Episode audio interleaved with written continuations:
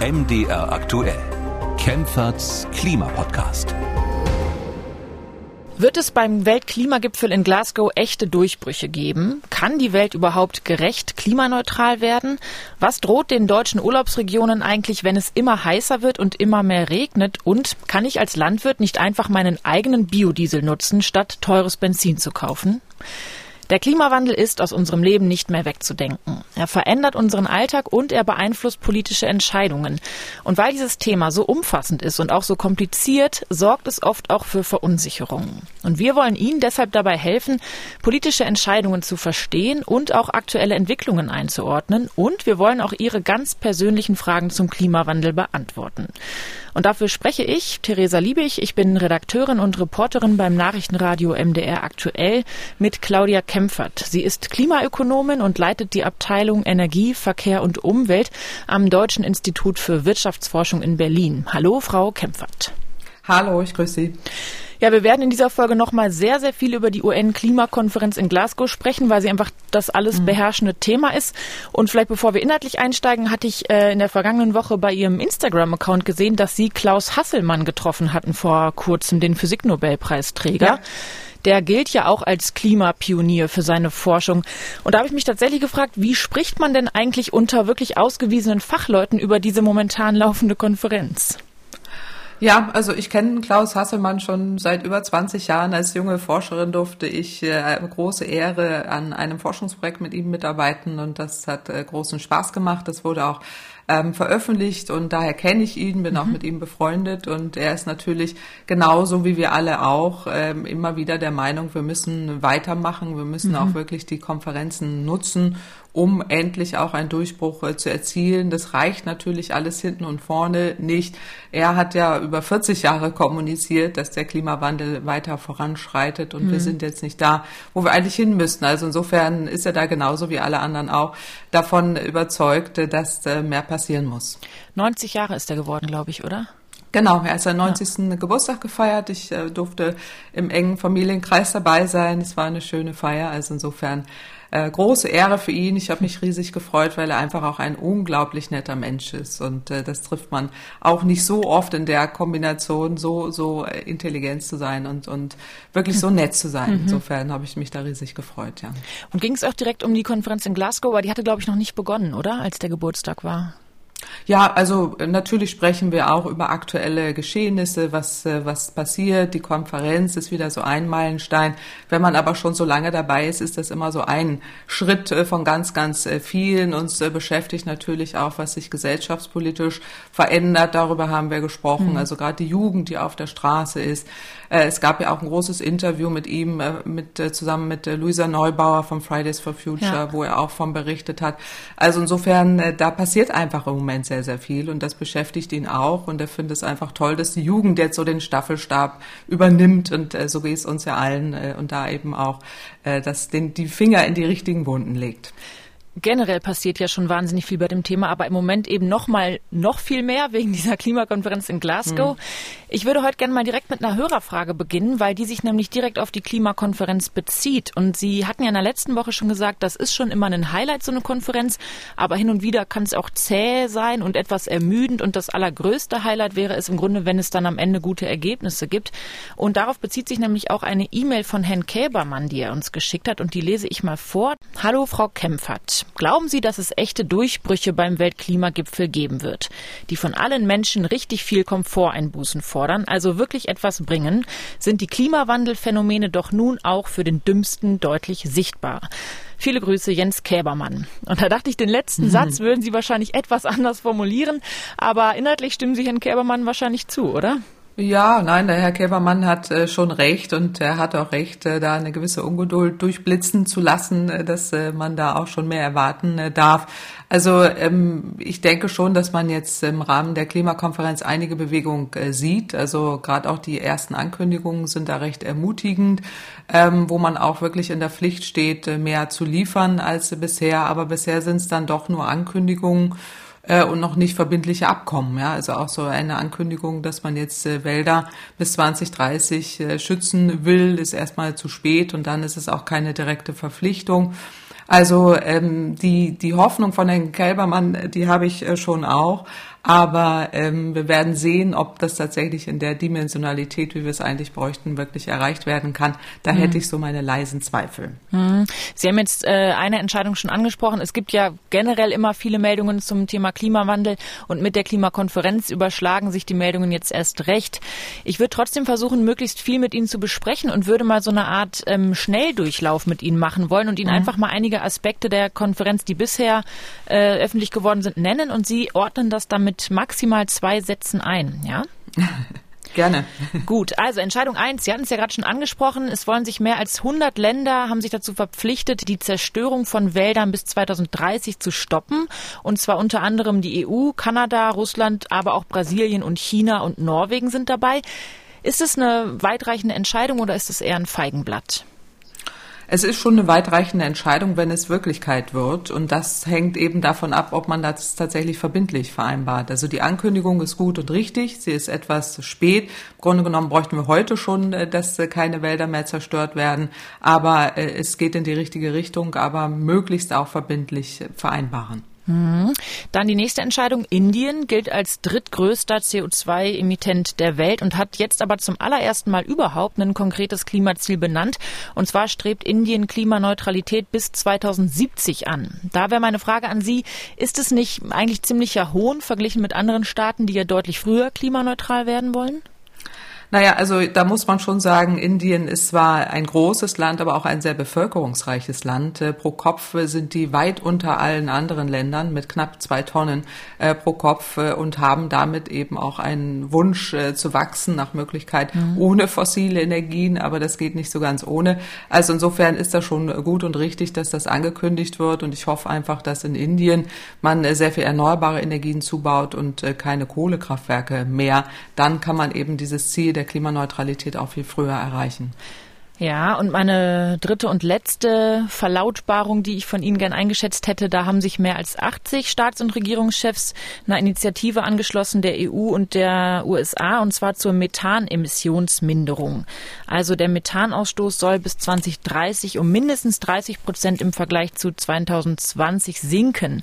Auch hier die Frage, ist es realistisch oder ist es eher ein Lippenbekenntnis? Es ist realistisch und das ist wirklich ein gutes Zeichen. Also das würde ich als mhm. ersten guten ersten Schritt werten in die richtige Richtung. Die Methanemissionen, wir hatten das letzte Mal drüber gesprochen, sind sehr klimawirksam, sehr klimaschädlich mhm. und äh, dass man da endlich Transparenz schaffen will äh, und auch Emissionen senken will, ist absolut richtig. Ich würde mir auch hier wünschen natürlich, dass es verbindlich vereinbart wird, aber das geht in die richtige Richtung. Gibt es noch andere Entscheidungen, die ich jetzt, das waren ja wirklich nur ganz wenige, die ich nicht genannt habe, wo Sie sagen, das ist noch ein weiterer Schritt in die richtige Richtung? Ja, ich fand interessant auch äh, Südafrika, dass man dort helfen will, mhm. ähm, dort entsprechend die Kohlekraftwerke vom Netz zu nehmen, beziehungsweise den Kohleausstieg äh, zu gestalten. Da gibt man ja auch viel Geld für den Ausbau der erneuerbaren Energien. Das finde ich sehr, sehr gut. Das ist ein gutes Beispiel dafür, wie eben auch diese internationale Zusammenarbeit funktionieren kann. Das war ja so ein bisschen der Wunsch, den ich auch, der Wunsch, den ich vorher adressiert hatte an die Klimakonferenz, äh, dass man möglichst viele Technologiekooperationen äh, schließt, auch weltweit, Europa, Deutschland mit der Welt, zum Ausbau der erneuerbaren Energien. Und das ist so ein schönes Beispiel, wenn es gelingt, äh, da auch äh, vorwärts zu gehen. Und das äh, ist auf jeden Fall auch ein richtiger Schritt in die richtige Richtung. Da will ja, glaube ich, Deutschland sich allein mit 700 Millionen Euro mhm. dran beteiligen. Warum denn eigentlich ausgerechnet Südafrika? Dort ist der Kohleanteil sehr hoch. Äh, die ähm, haben eben auch tatsächlich hohe Emissionen und ähm, da ist ähnliche, ähnliche Diskussion, ähnliches Problem äh, wie hier eben auch, äh, dass man sich sehr schwer tut, äh, finanziell auch, äh, dort von wegzukommen. Und wenn man da gestaltet und hilft und auch wirklich deutlich macht, durch gezielte Kooperationen könnt ihr mehr erneuerbare Energien ausbauen, dann, dann geht das auf jeden Fall in die völlig richtige Richtung. Mhm. Das soll es jetzt erstmal zur Weltklimakonferenz gewesen sein. Die dauert ja noch bis zum 12. November. Insofern werden wir wahrscheinlich mhm. auch nächste Woche nochmal drüber sprechen. Und jetzt würde ich aber gerne kurz mal übers Geld mit Ihnen reden. Denn ich mhm. finde, man hat im Moment äh, so den Eindruck, Klimaschutz ist einfach wahnsinnig teuer. Jetzt werden Sie wahrscheinlich sagen, kein Klimaschutz ist noch viel, viel teurer. Genau. Und trotzdem, und trotzdem ist ja aber die Frage, woher soll das ganze Geld kommen, um jetzt zum Beispiel die Energiewende auch wirklich zu stemmen? Und da habe ich heute Morgen einen Ton von Robert Habeck Habeck gehört, ein Gespräch bei den Kolleginnen und Kollegen vom Deutschlandfunk. Der hat etwas gesagt, zu dem mich Ihre Einschätzung mal interessieren würde und den Ton spiele ich mal ganz kurz vor. Ich würde sagen, wenn wir in der Pandemie die haben wir als Krise begriffen, bestimmte Finanzregeln, die für den Normalfall gebaut wurden, ausgesetzt haben. Dann ist die Klimakrise als systemische Herausforderung der nächsten 10, 20 Jahre ähnlich zu behandeln. Also ich würde unabhängig jetzt von den Koalitionsverhandlungen dieser Logik folgen. Dann müssen wir eben auch die Regeln, die für eine Welt ohne Krisen geschaffen wurden, so flexibel interpretieren, dass wir genug finanzielle Spielräume haben, um Klimaneutralität herzustellen. Ja. Also viel konkreter wird er da jetzt erstmal nicht, aber Fakt ist ja, die EU hat während der Corona-Pandemie zum ersten Mal gemeinsam Schulden aufgenommen und ein 750 Milliarden Euro schweres äh, Corona-Hilfspaket auf den Weg gebracht, um die Folgen dieser Pandemie eben möglichst abzufedern. Braucht es solche EU-Hilfsgelder aus Ihrer Sicht auch in Zeiten dieser Klimakrise? Na, die gibt es ja schon teilweise auch durch den Green Deal, also oder das Fit for 55 Programm, wo Europa ja auch einiges äh, an Geld auch durch Fonds äh, bereitstellt für den Umbau eben hin zu mehr Energiesparen, erneuerbare Energien.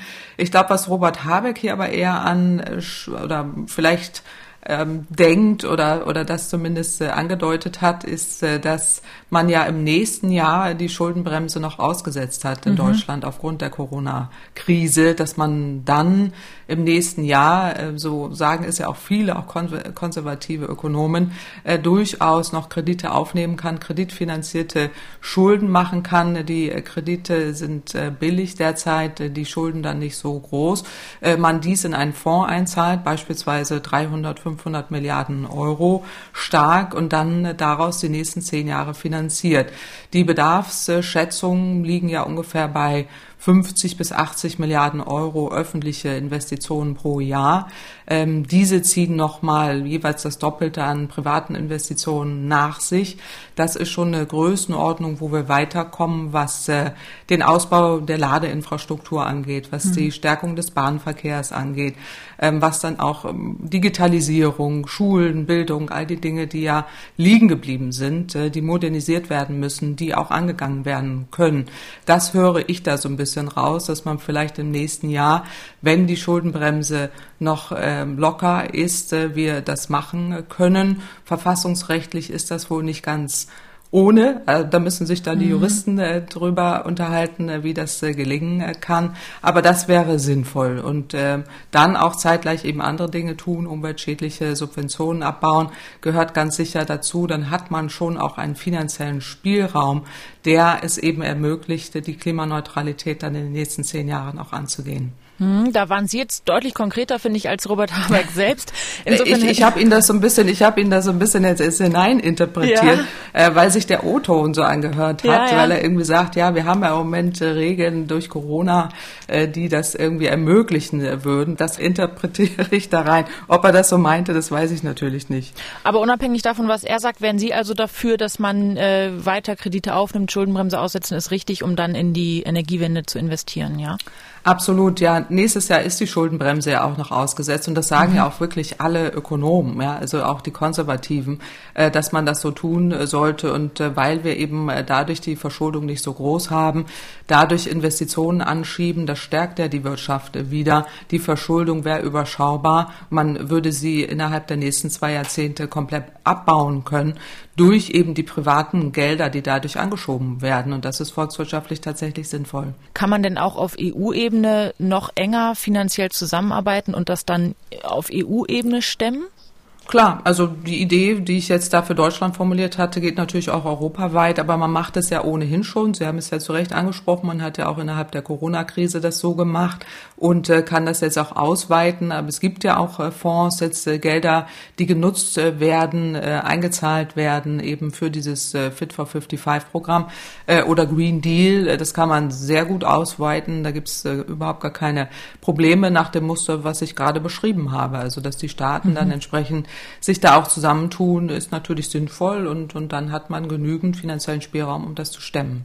Können Sie noch mal jeweils mit einem Satz erklären, Fit for 55 und Green Deal? Ach so, ja, genau. Also das, das das europäische Programm äh, zur Erreichung der Klimaneutralität. Äh, hat man äh, zunächst Frau von der Leyen äh, der, den Green Deal ähm, 2019 angekündigt im Zuge dessen äh, die Emissionen sinken sollen um 65 Prozent äh, bis äh, zum Jahre 2030 äh, und die Klimaneutralität erreicht werden soll bis 2045.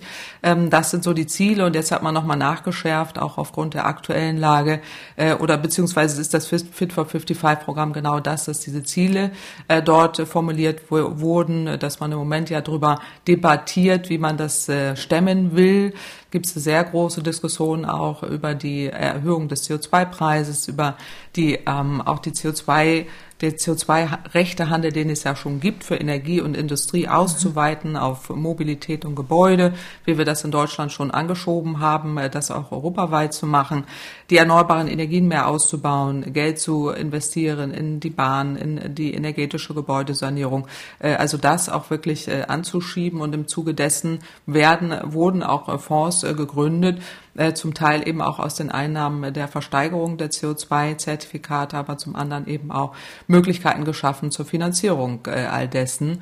Äh, und äh, diese eine Billion äh, Euro, die dort äh, eingezahlt wird, das, das ist eben im Rahmen dieses Green Deals angestrebt, teilweise aus EU-Geldern heraus, teilweise aber auch durch, durch Fonds, die kreiert werden, wo dann zum Beispiel die Europäische Investitionsbank und so weiter damit betraut sind, eben diese Kredite zu vergeben. Das Geld wird nochmal ein Riesenthema werden, oder? Also irgendwie wird gar nicht so viel über das Geld gesprochen, habe ich das Gefühl, oder täuscht das? Ja, also ich habe das Gefühl, es wird ständig über das Geld gesprochen, weil alle immer sagen, Klimaschutz kann sich kein Mensch leisten. Mhm. Äh, aber so das ist immer so die einzige. Auf dieser individuellen äh, Ebene schon, ja. Also dass man immer das Gefühl hat, das ist das Einzige, was, was da irgendwie hängen bleibt. Äh, aber Sie haben völlig recht. Natürlich muss es darum gehen, dass, äh, dass man da auch entsprechend äh, sich Gedanken drum macht und auch die Finanzierung stemmt. Die Grünen waren ja in ihrem Wahlprogramm da auch sehr konkret, äh, zu Recht. Äh, und die Modernisierung steht an. Es ist wahnsinnig viel liegen geblieben, gerade in Deutschland in den letzten 15 Jahren. Äh, und da muss sehr viel passieren. Also insofern ist das aber auch eine Chance äh, für Investitionen, also volkswirtschaftlich, weil dann immer sofort ist, oh, das sind jetzt gigantische Kosten.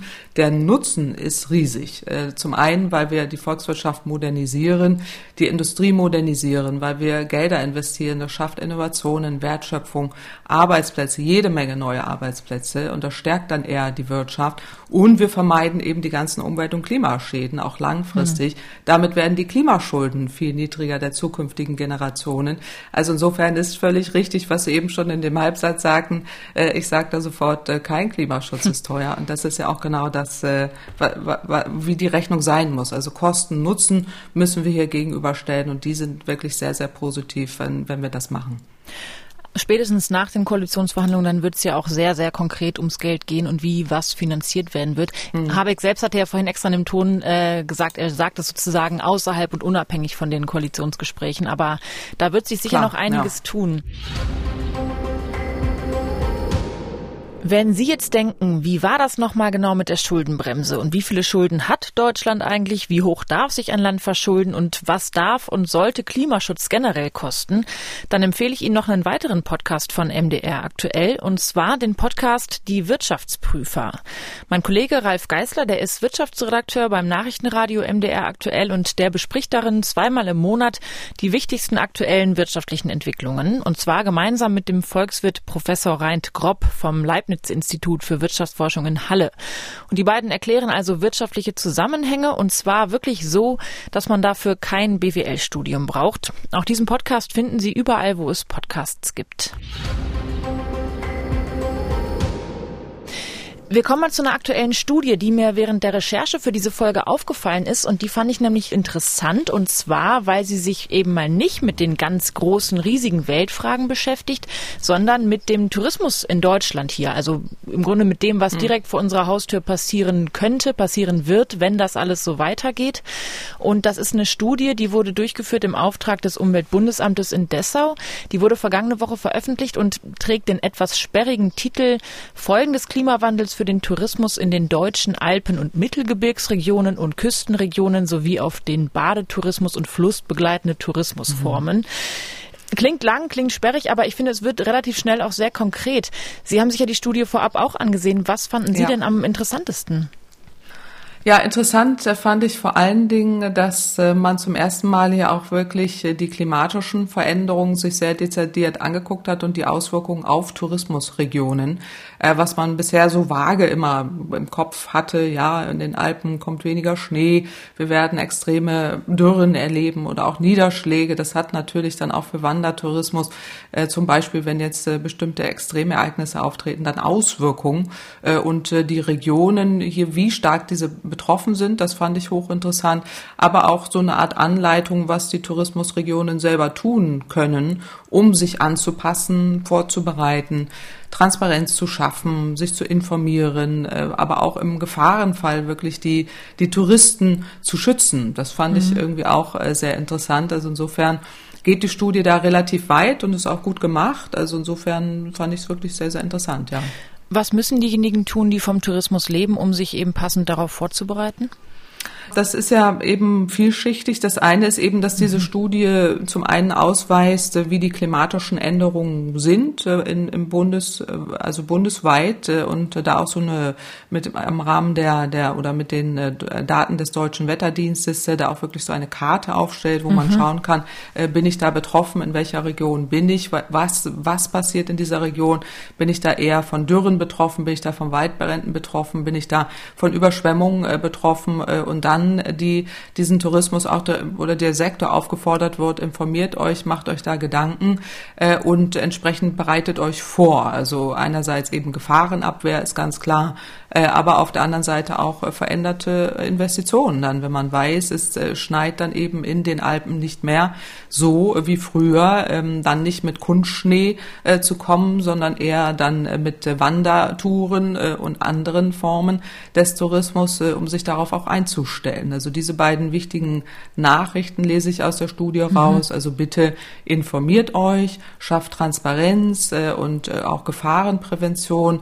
Auf der anderen Seite stellt euch auch um und, und macht äh, viele Dinge möglich, weil Tourismus in Deutschland macht ja enorm viel Spaß, also von Camping bis Wandern äh, oder, und so weiter. Äh, als Tourismusurlauberin in, in Deutschland äh, weiß ich das zu wertschätzen.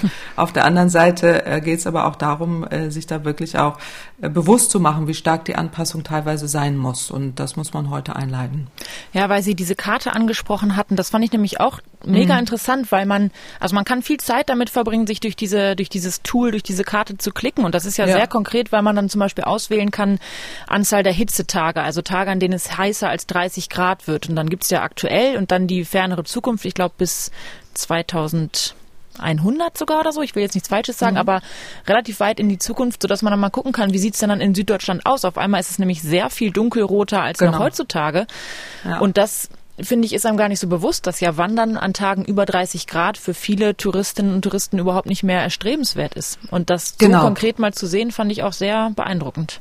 Ja, vor allen Dingen, es hat ja Auswirkungen auf die Gesundheit. Das ist mhm. ja vielen dann auch nicht bewusst. Also wenn es jetzt wirklich so heiß wird, häufig so heiß wird, und das, das wird es ja, wenn wir nicht, wenn wir nicht rasch wirklich äh, sehr, sehr stark gegensteuern, ähm, dann ist es eben auch gefährlich. Und dann muss der Tourismusverband oder das Unternehmen, was da vor Ort eben diese Reise plant, vorbereiten, Krisenkommunikation machen, Krisenprävention und auch dann wirklich äh, die Menschen aufklären, wenn ihr jetzt hier bei 30 Grad loslauft, äh, eine lange Wandertour macht, ist das hochproblematisch und auch kritisch. Also insofern darum geht's dann auch, ähm, da zu sehen, äh, was bedeutet das, aber auch Hoch- und Niedrigwasser. Ich meine, wir mhm. haben ja nun schrecklicherweise auch erlebt, äh, wie es äh, aussehen kann, wenn so viel Hochwasser auf einmal kommt, wie wichtig Krisenprävention und Krisenkommunikation ist. Und das gilt dann für Tourismus natürlich auch, wenn Menschen dort vor Ort sind, äh, da auch entsprechend zu evakuieren, vorzubereiten, sich einfach auch auf solche Extremszenarien vorzubereiten. Das ist, glaube ich, schon mal das Wichtige. Hm. Ich habe vor unserer Aufzeichnung hier mit einer Expertin vom Umweltbundesamt telefoniert und die hat mir auch gesagt, dass das die Forschung noch relativ am Anfang steht bei diesem Thema. Und das ist tatsächlich bundesweit die erste Studie, die sich so detailliert mit dem Tourismus in Gesamtdeutschland befasst.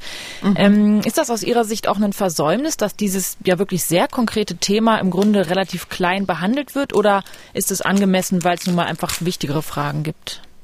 Nein, also natürlich ist Forschung immer wichtig in allen äh, Bereichen. Es gibt keine wichtigeren oder unwichtigeren Fragen. Ich glaube, es ist so ein bisschen außerhalb des, des Fokus geraten, äh, dass wir eben diese klimatischen Änderungen in Deutschland auch so massiv erleben werden. Und damit auch tatsächlich die ganzen Konsequenzen, die damit einhergehen, dass äh, wenn eben dann extreme Ereignisse auftreten, dann die Hotels, äh, die Anbieter von diesen Reisen äh, sich vorbereiten müssen und das auch mal durchzudeklinieren auch eben anhand dieser sehr dezidierten Daten, das finde ich da auch wirklich sehr interessant, ähm, dass man da nachgucken kann und sehen kann, äh, dass das passiert da in der und der Region und dann zu erforschen, was passiert auch mit der Tourismusnachfrage. Mhm. Auch das ist ja ein Großteil dieser Studie um dann am Ende eben auch Vorschläge für die Anpassung äh, zu unterbreiten.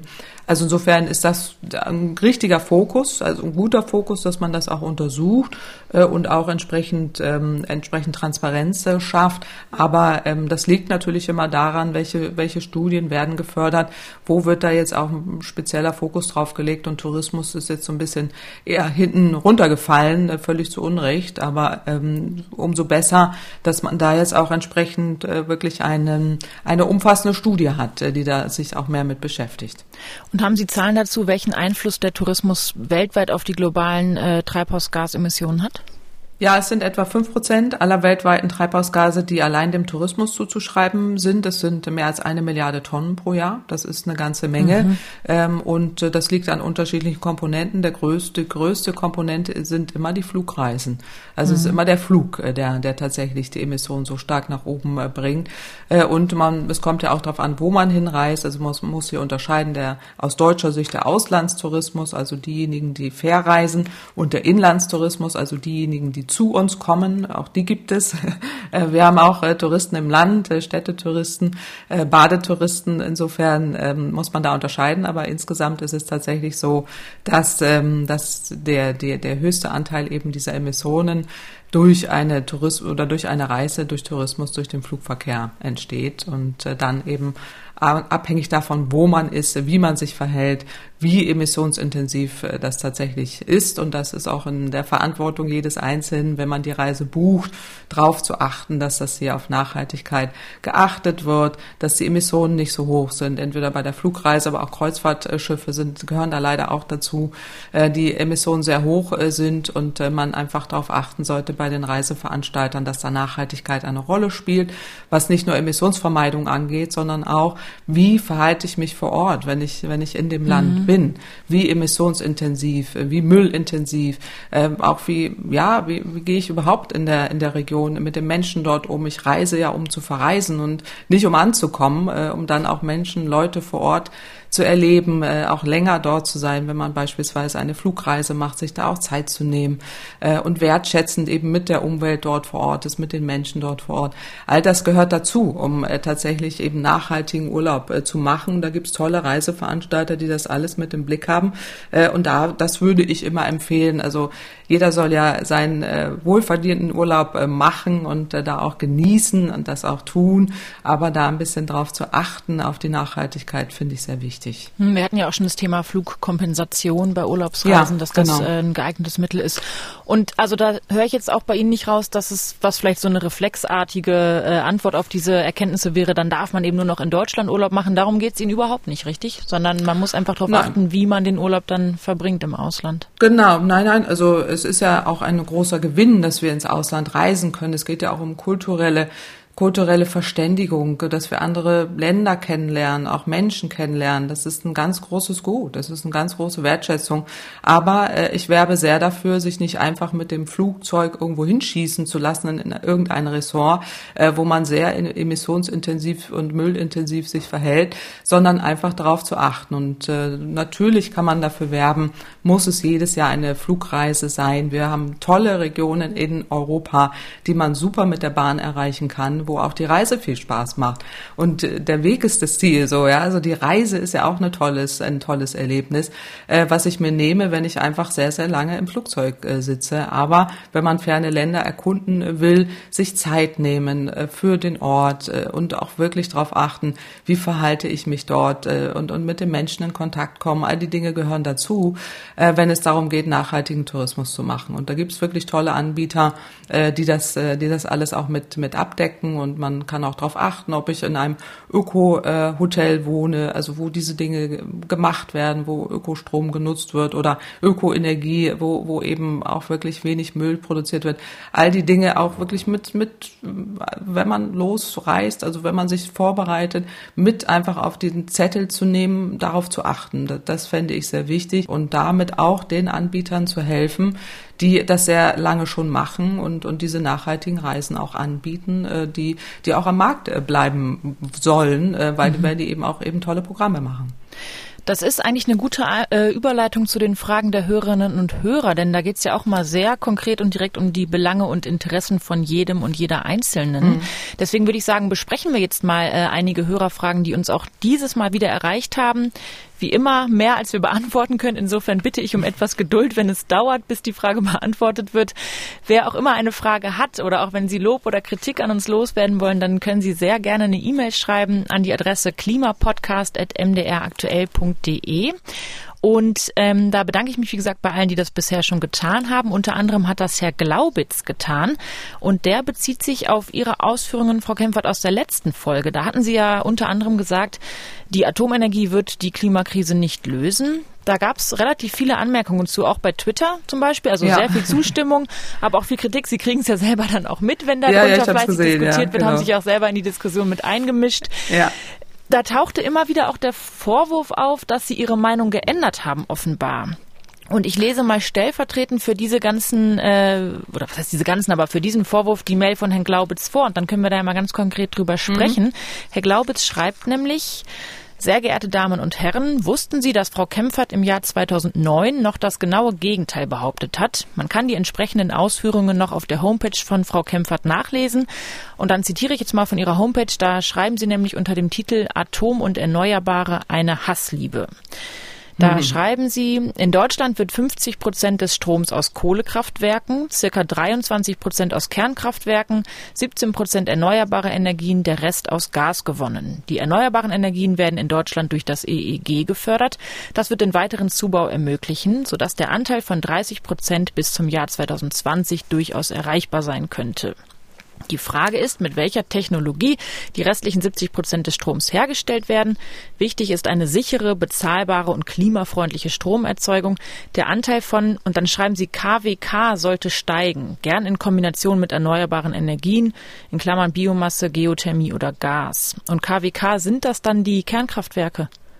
Das, das da war es jetzt Kraft-Wärme-Kopplung äh, gemeint. Äh, das ah, ist nochmal wieder okay. was anderes. Aber ich will da, will da gern drauf eingehen. Ich finde es sehr gut, dass Herr Glaubitz äh, das geschrieben hat und stellvertretend für viele andere danke mhm. dafür, äh, dass er das tut, ähm, weil in der Tat, äh, so ist Forschung. Ich selber beschäftige mich mit dieser ganzen Thematik seit über 20 Jahren äh, und wir haben äh, vor 15 Jahren an einer Studie mitgewirkt, wo wir in der Tat sehr stark dafür geworben haben, auf den Zubau von Kohlekraftwerken zu verzichten äh, und stattdessen Atomkraftwerke zu nutzen, mhm. die wir in der Zeit hatten. Also die Reihenfolge war falsch, das sehe ich auch immer noch so, äh, sage das auch immer so, auch öffentlich äh, genau so, ähm, weil wir in der Tat damit eben diesen hohen Anteil von CO2-Emissionen uns erkauft haben. Jetzt ist aber heute eine andere Welt als damals es ist jetzt 15 Jahre her oder die Studie, diesen Beitrag, den Sie erwähnt haben, äh, über zehn Jahre.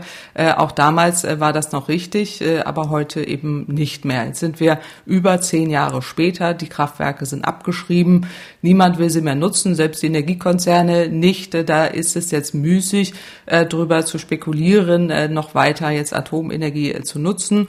Äh, das ist das eine. Also, dass wir wirklich da auch in der Reihenfolge einen Fehler gemacht haben, äh, sehe ich auch heute noch so. Aber es ist so, hätte, hätte Fahrradkette, das ist jetzt auch äh, vorbei. Das hat die Politik so entschieden. Ähm, wir haben immer davor gewarnt, davor, wo, wo, da wurde ich massiv auch damals kritisiert, äh, zum Beispiel auch in Hamburg ein neues äh, Kohlekraftwerk zu bauen, auch in Nordrhein-Westfalen, was war ich da auf Veranstaltungen, wo man mich beschimpft hat.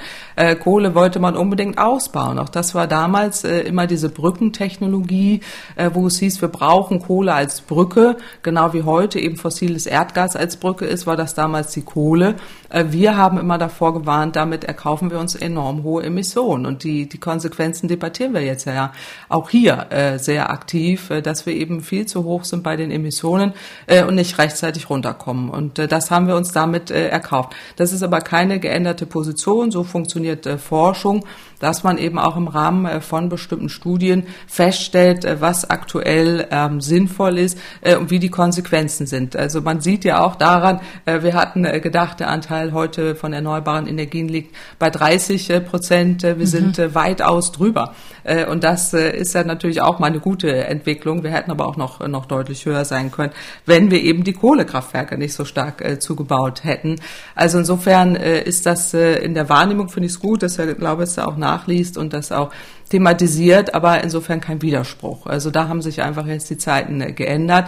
Und wir haben auch seit zehn Jahren jetzt einen Forschungsschwerpunkt Atomenergie, wo wir eben auch uns anschauen, welche Subventionen sind da reingeflossen, was ist auch die Ökonomie dahinter. Äh, das tun wir in Ko äh, Kooperation mit der TU Berlin sehr intensiv ähm, und da eben auch feststellen, die Atomenergie ist heute so wahnsinnig teuer, noch teurer geworden als damals aufgrund der hohen Sicherheitsanforderungen. Und deswegen ist es keine Technik der Zukunft, sondern eben eine Technik der Vergangenheit. Darum ging es ja auch das letzte Mal, wo man sehr deutlich auch sagen muss, das entspricht jetzt auch dem aktuellen wissenschaftlichen Kenntnisstand, der sich im Übrigen aber auch weiterentwickeln kann. Ich habe da noch zwei andere Beispiele. Das ist CCS und das ist Desertec, auch wenn da jetzt eifrige Leser mal nachgucken, äh, was wir damals veröffentlicht haben, äh, damals vor über zehn Jahren, 15 Jahren. Äh, CCS ist die Carbon Capture and Storage, also die Einlagerung von CO2, die bei der Entstehung von Kohlekraftwerken, also wenn man Kohlekraftwerke betreibt, betreibt, angeht. Auch da haben wir mal eine äh, Assessment-Studie, also eine Bewertungsstudie gemacht, wo wir gesagt haben, ganz zu Beginn, äh, lasst uns das erforschen. Äh, das scheint sinnvoll sein zu können, was sich dann aber später herauskristallisierte, wahnsinnig teuer, äh, irre ineffizient und rechnet sich nicht und eher davon abgeraten haben. Das andere ist Desertec, so ein Solarprojekt, ähm, wo äh, wir auch zu Anfang euphorisch äh, waren, auch da im Rahmen von der Studie festgestellt haben, ah, das ist Solarenergie in Nordafrika, äh, kann sinnvoll sein, sehr preiswert hergestellt werden, äh, aber dann im Laufe des Forschungsprojekts festgestellt haben, das wird immer komplizierter, die Leitungen sind nicht da, es ist auch sehr teuer. Wir haben auch eine Energieproblematik in Nordafrika, die man mit berücksichtigen muss. Äh, also da tauchten dann viele Stolpersteine auf, äh, wo man dann auch später sich wieder vom verabschiedet hat. So funktioniert auch Forschung, dass es immer auch wieder eine neue Bewertung gibt, auch von veränderten Rahmenbedingungen und auch zusätzlichen Erkenntnissen, die man gewonnen hat. Insofern mhm ist einfach die Atomenergie, um da jetzt bei diesem sehr äh, erhitzten Thema ja auch zu bleiben, wie ja. ich auch öffentlich gesehen habe, äh, wirklich äh, im Moment äh, tatsächlich die Antwort sehr eindeutig aus äh, einer Vielzahl von Forschungen, äh, die belegen, dass Atomenergie einfach wahnsinnig äh, teuer ist. Das kann man ja auch nachlesen äh, in den entsprechenden äh, Studien und äh, keine Zukunft. Aber die Atomenergie hat im Moment eine sehr starke PR-Kampagne am Laufen. Das merkt man einfach auch, äh, wo sehr viele Akteure auch drin sind, teilweise auch Start-ups, junge Konzerne oder Bill Gates, der dann eben Geld dort investiert äh, wo dann deutlich gemacht werden soll, ja, aber jetzt können wir mit kleineren Anlagen hier die Welt retten, äh, Zehntausende an der Zahl sollen da gebaut werden. Das ist einfach illusorisch und das ordnen wir auch äh, so ein. Aber daher kommt eben diese, diese vielen Reaktionen, die wir da mhm. auch öffentlich äh, sehen, die dann äh, sehr stark äh, dann alles Mögliche behaupten, aber das geht doch, das machen wir so und dann auch entsprechende Akteure da sich äußern, teilweise eben dann auch mit einem Atomlobby-Hintergrund, das ist ja auch deren Job, das kritisiere ich gar nicht, aber wir müssen es wissenschaftlich einordnen. Und da haben wir einfach die hohen Risiken bei der Atomenergie, die enorm hohen Kosten, die die erneuerbaren Energien nicht haben. Und das, das ist auch wirklich Stand der Forschung. Ganz kurz noch der Vollständigkeit halber, weil Herr Glaubitz nämlich dann seine E-Mail beendet mit den Sätzen, Sie sehen, Frau Kempfert hat ihre Meinung zum Thema also nach der Fukushima-Havarie um 180 Grad gedreht, wie damals auch schon Bundeskanzlerin Angela Merkel. Und das ist ein sehr gutes Indiz dafür, dass Frau Kempfert heute politisch argumentiert und nicht wissenschaftlich. Das ja. weiß ich wirklich äh, von mir. Mhm. Also Herr Glaubitz interpretiert da was rein. Ich habe es ja jetzt erläutert, das ist Forschung. Mhm. Äh, und man muss auch deutlich sagen, Forschung, Wissenschaft ist keine Meinung. Und äh, das will ich ja auch nochmal deutlich sagen, also dass das häufig ja durcheinander geht. Die Frau hat da irgendeine Meinung. Ich argumentiere auch alle meine Kolleginnen und Kollegen anhand von Forschungserkenntnissen. Und das können wir dann auch belegen und deutlich machen. Und insofern geht es ja nicht um Glauben oder, oder Meinung, sondern auch wirklich um geänderte Forschungserkenntnisse und dass wir dann Atomenergie jetzt in der Zukunft nicht mehr haben sollten. Das ist in der Tat etwas, was wir jetzt auch durch die letzten zehn Jahre, wo wir sehr intensiv geforscht haben, nochmal deutlich herausgearbeitet haben. Und wie gesagt, uns ging es immer vor allen Dingen darum, darauf hinzuweisen, bitte lasst es diesen, diese vielen Kohlekraftwerke zu genehmigen. Wir sehen ja heute, wo wir sind. Wir haben hohe Entschädigungszahlungen an Kohlekraftwerksbetreiber, äh, die uns im Übrigen auch bei der, beim fossilen Erdgas äh, drohen werden, äh, wenn wir so weitermachen wie jetzt. Aber das Klammer auf, Klammer zu, aber das, das war immer die, die Haupt, man muss es immer in den Kontext sehen. Und in der Tat hätten wir mehr erneuerbare Energien ausbauen müssen. Auch das haben wir immer sehr, sehr, sehr, sehr deutlich gemacht. Und ich persönlich schon seit über 20 Jahren. Wir kommen wieder zurück in die Gegenwart, ins Hier und Jetzt und zu weiteren Hörerfragen. Und da spiele ich Ihnen jetzt mal eine Frage von Herrn Schütte aus Mühlhausen in Thüringen vor. Sehr geehrte Frau Professor Kempfert, auf meinem Dach strahlt bereits eine Photovoltaikanlage. Einen Batteriespeicher habe ich noch nicht, weil ich dies noch als unwirtschaftlich empfinde. Meine Idee ist jedoch, äh, mir später mal ein Elektroauto zuzulegen und die Batterie des Elektroautos als Speicher zu nutzen. Der Gesetzgeber äh, gibt äh, diese Möglichkeit jedoch noch nicht frei. Deshalb stellt sich mir die Frage, warum nicht? Äh, weil für mich als Laie würde es doch Sinn machen, dass wenn einmal Millionen von Elektroautos auf deutschen Straßen unterwegs sind, die Batterien dieser Autos auch als Speicher für das Stromnetz verwendet werden können, um so das Speicherproblem teilweise auch mitzulösen. Vielen Dank. Tja, das Elektroauto ja. als äh, Stromspeicher, ja? Funktioniert ja. das? Ja, Herr Schütte hat völlig recht. Er legt auch den Finger in die richtige Wunde. Es muss in der Tat darum gehen, dass die Batterien durch die Fahrzeuge miteinander vernetzt werden, dass man äh, die Speicher auch nutzt äh, und auch miteinander verzahnt. Weil die Idee ist in der Tat dahinter, dass wenn diese Batterien dann auch durch den dezentralen Verteilnetzbetreiber genutzt werden können, sprich geladen und entladen, das zeigen auch Studien äh, von uns, dann äh, schafft man einen Ausgleich aus dem dezentralen Netz, das senkt auch die Kosten. Äh, und äh, wenn dann auch noch äh, Preissignale da entsprechend die Kunden so äh, dann auch entschädigen oder und äh, damit auch preisgünstige Tarife ermöglicht werden, ist das natürlich eine Win-Win-Win-Situation für alle Seiten. Es gibt zahlreiche Studien, die belegen, dass das sinnvoll ist, gesetzgebungstechnisch nicht ganz trivial, weil da geht es auch darum, dass wenn man jetzt auf eben diese Batterie zugreift, auch durch, durch die Entlastung Nutzung dann, dann des dezentralen Netzes dann der Parteinetzbetreiber, der ja Zugang haben muss äh, und das offensichtlich dann komplizierte Genehmigungsverfahren nach sich zieht. Ich denke, durch die, ich weiß nicht, durch die neue Bundesregierung weiß ich es nicht, aber die äh, jetzige hatte das schon mit auf dem Schirm, auch die Bundesnetzagentur, dass man da entsprechend vorgehen muss und dass man das auch ermöglichen muss. Wie der aktuelle Stand ist, das wird man jetzt ja sehen, wenn die neuen äh, sich konstituieren. Sinnvoll ist es auf jeden Fall und das ist genau das Richtige, was Herr Schütte ja auch anspricht. Und wir haben noch eine Frage bekommen, die sich auf Elektroautos bezieht. Das ist offenbar ein ziemlich großes Thema bei unseren Hörerinnen mhm. und Hörern, denn auch dieser Hörer hat dazu folgende Frage. Hallo Frau Kempfert, hier ist Sebastian Weiß aus Torgau. Meine Frage zielt auf die Elektromobilität ab. Ich fahre oft von Torgau nach München und sehe viele Solarfelder, Windräder, Umspannwerke und Biogasanlagen. Ist es nicht möglich, direkt an diesen Standorten Ladestationen einzurichten, Somit bekommt man die Energie direkt in die Autos, ohne die Netze zu belasten. Stimmt es, dass es ein Gesetz gibt, was sowas erschwert? Besten Dank für Ihre Antwort.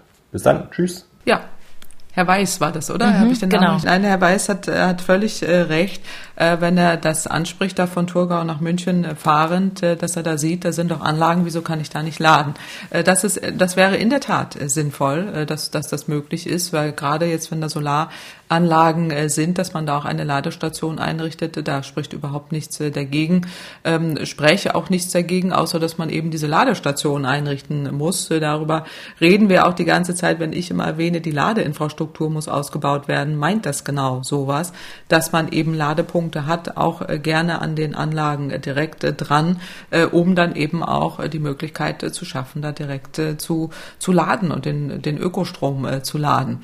Prinzipiell ist das möglich möglich äh, und sollte auch äh, so sein. Man braucht eben dann die Anbieter, äh, die dann eben vor Ort ähm, den Strom, der da hergestellt äh, wird von der Anlage, dann auch entsprechend verkaufen und äh, da mit diesem Ladepunkt äh, das ermöglichen. Und dafür braucht man in der Tat dann Anbieter, die das, äh, die das machen. Äh, aber es äh, scheitert im Moment ja überhaupt an der Ladeinfrastruktur. Aber sinnvoll ist es auf jeden Fall. Aber diese Windräder, die stehen doch häufig also immer stehen sie auf Grundstücken von jemandem, die jemandem gehören und häufig doch auch auf tatsächlich Feldern und Äckern, oder? Also ist es dann nicht schwierig, da noch die Ladeinfrastruktur bereitzustellen? Na, es kommt, kommt eben drauf an. Also es kann ja auch sein, dass diese Windanlage jetzt von einem äh, regionalen, ich sag mal, irgendeine Bürgerenergiegenossenschaft als ein Beispiel äh, hergestellt wird. Äh, und das spricht ja nichts dagegen, dann auch einen Ladeknotenpunkt anzubieten, wo dann auch äh, der Strom in Anführungsstrichen getankt äh, werden kann. Das könnte die Bürgerenergiegenossenschaften mit anbieten. Äh, das ist nicht ganz trivial, also auch von der Genehmigung und den, den äh, Lademöglichkeiten und auch der Abrechnung. Das tun im Moment ja in erster Linie die Energie, größeren Energiekonzerne, die jetzt eben diese Ladepunkte auch äh, betreiben. Aber es spricht überhaupt nichts dagegen, dass, dass man eben, egal wo, also wenn es jetzt ein Bauer ist, sage ich mal, der, der das hat vielleicht jetzt zu, für ihn zu kompliziert, das zu machen, aber spricht überhaupt nichts dagegen, dass man da auch Ladepunkte mit aufstellt. Die Frage ist eben, wenn es jetzt sehr auf dem Land ist, man muss ja auch irgendwie Wege finden. Also ähm, Herr Weiß fährt da vielleicht vorbei, aber wenn jetzt mhm. äh, zum Beispiel man irgendwo eine Tankstation hat oder eine Rastplatz, äh, so so etwas, man muss ja dann auch irgendwie eine Viertelstunde einplanen, äh, wo wo dann entsprechend Strom getankt wird. Das ist ja auch bei den meisten Ladepunkten so, äh, wo dann eben auch eine gewisse Möglichkeit äh, besteht, dann dann auch ähm, zu zu halten und und das Auto auch aufzutanken. Hm. Das ist jetzt wahrscheinlich ein Blick in die Glaskugel. Vielleicht ist Ihnen das auch zu unseriös zu beantworten. Aber können Sie ungefähr einschätzen, wie lange wird es denn noch dauern, bis das Laden des E-Autos so selbstverständlich ist wie das Tanken heutzutage? Ja, ich denke, wir sind an so einem Tipping Point, also so einem Punkt, wo sich sehr viel, sehr schnell jetzt in kürzester Zeit verändern wird, was daran liegt, dass die Autokonzerne jetzt die ganzen Elektroautomodelle auf den Markt äh, bringen werden in den nächsten Jahren. Da tut sich jetzt sehr, sehr viel, die auch parallel ein Interesse daran haben, ähm, die Ladeinfrastruktur auszubauen. Da passiert parallel auch schon sehr, sehr viel, plus eben jetzt auch die neue Bundesregierung, die auch investieren wird. Und sobald man da ähm, eben auch preiswerte Fahrzeuge hat, ähm, wird man äh, sehen, jetzt aktuell steigen ja auch die Verkaufszahlen für Elektroautos äh, rasant zum ersten Mal. Ähm, insofern sind wir da an so einem, äh, Punkt der Veränderung. Äh, ich würde sagen, im nächsten Jahrzehnt äh, wird, werden wir einen riesen, Riesensprung sehen und dann wird es immer normaler werden, dass man eben Strom tankt und nicht Benzin oder Diesel. Apropos Benzin oder Diesel, wir kommen zum Abschluss mal noch zu einer Frage von Herrn Jungmichel. Die ist, finde ich, also ich finde alle Fragen relativ kompliziert, aber die finde ich irgendwie besonders kompliziert. Die kommt mir aber trotzdem mit Blick auf die hohen Spritpreise sehr nachvollziehbar vor. Wir hören auch da mal rein. Hallo Frau Kempfert, mein Name ist Gunnar Jungmichel und ich möchte von Ihnen wissen, ob wir das alte Hafermodell im Bezug auf Kraftstoffe wieder einführen können. Wir hatten in den frühen 2000er Jahren einmal unseren eigenen Raps ausgepresst und haben das Pflanzenöl beziehungsweise den Biodiesel in unseren eigenen Traktoren, aber auch in LKWs von Speditionen verfahren und konnten somit unabhängig von fossilen Kraftstoffen selbst Kraftstoff herstellen. Mit einer politischen Entscheidung wurde das allerdings von der damaligen Regierung Schröder kaputt gemacht und jetzt denke ich, sind wir doch wieder an der Stelle, wo wir dieses System wieder einführen können. Was ist Ihre Meinung dazu und haben wir eine Chance, dieses Hafermodell wieder einzuführen? Ja. Das Hafermodell, das Herr Jungmichel anspricht. Vielleicht erstmal noch zwei Sätze dazu, was das genau ist und dann die Beantwortung der Frage. Ja, also hinter diesem Hafermodell liegt eigentlich der Gedanke, dass ähm, man früher ja durch, durch Pferdekraft die, die Felder bestellt hat und jetzt ist es eben so, dass man äh, so vom Gedankengang her dieses, ähm, dieses naturbelassene Rapsöl oder was der Herr Jungmichel da auch anspricht, äh, zur Herstellung eben von diesem Biodiesel dann genutzt hat direkt in den Traktoren. Das, das steckt da so ein bisschen dahinter. Äh, gerade bei Raps äh, gibt es aber gerade auf, äh, aus Natur und auch aus Nachhaltigkeitssicht große Vorbehalte, weil es eben eben äh, nicht wirklich äh, so ökologisch ist, äh, wie man sich das eigentlich äh, wünscht, äh, gerade wenn es auch noch in Konkurrenz ist zur Nahrungsmittelproduktion. Deswegen hat man da begonnen, sich ähm, auch politisch äh, etwas anders aufzustellen, also dass man es einerseits besteuert, das hat der Herr Jungmichel ja auch angesprochen.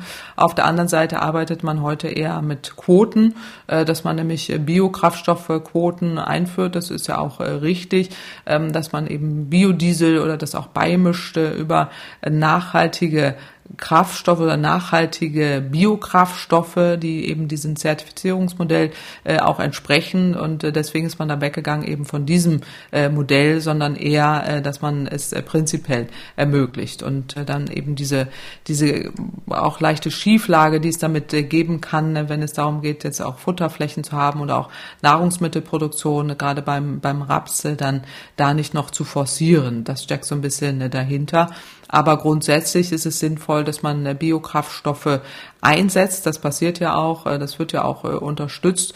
Und es gibt eine Quote, wo das eben auch entsprechend seitens der Bundesregierung mit unterstützt wird, aber eben mit den strengen Anforderungen an, an Nachhaltigkeit. Und deswegen ist man da von diesem Modell weg und wird da mit Sicherheit auch nicht wieder zurückkehren. Hm, das heißt, wenn man jetzt ganz vereinfacht fragen würde, sonst könnten Landwirte quasi ihren eigenen Biodiesel herstellen und den nutzen, statt äh, den konventionellen und gewöhnlich zu nutzen, oder wie muss man sich ja, das das können sie sowieso, aber äh, dadurch, dass es jetzt diese, diese Steuer dann eben äh, gibt, äh, ist es dann nicht mehr, nicht mehr ökonomisch. Mhm. Das hat er ja auch angesprochen mhm. und das, das will man aber auch äh, politisch, äh, dass es da eben äh, nicht diese, ähm, diese eben Schiefreaktion, die es dann, die es dann dadurch gibt, äh, durch die Nahrungsmittelproduktion und auch Futterflächen äh, nicht mehr hat. Das, das hat man damals entschieden, äh, auch äh, aus, insbesondere aus ökologischen äh, Gründen. Aber Biokraftstoffe, die eben dann nachhaltig hergestellt werden aus Stroh, beispielsweise aus äh, Pflanzenresten, aus Tierresten, äh, da gibt es ja auch genügend Möglichkeiten.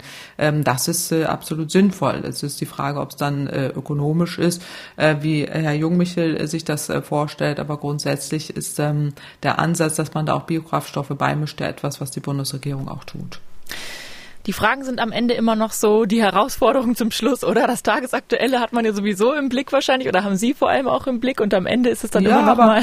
Ich finde es gut, weil äh, man ja auch ja. da wirklich unterschiedliche Aspekte drin hat und was die, was die Menschen da bewegt. Wir haben ja auch hier explizit aufgerufen, dass jeder da sich äh, originelle Fragen überlegen soll. Jetzt äh, mhm. ist ja auch richtig, das zu adressieren. Ähm, das finde ich, äh, finde ich gut und richtig. Und da jetzt auch auf solche Ideen zu kommen, also da ähm, finde ich auch sehr äh, gut diese Disziplin angenommen. Wir sind auch wirklich innovative Ideen wieder dabei, über die ich auch schon länger nicht mehr nachgedacht habe. Wer auch noch eine Frage schicken will, nochmal die E-Mail-Adresse klimapodcast.mdraktuell.de ist die Adresse.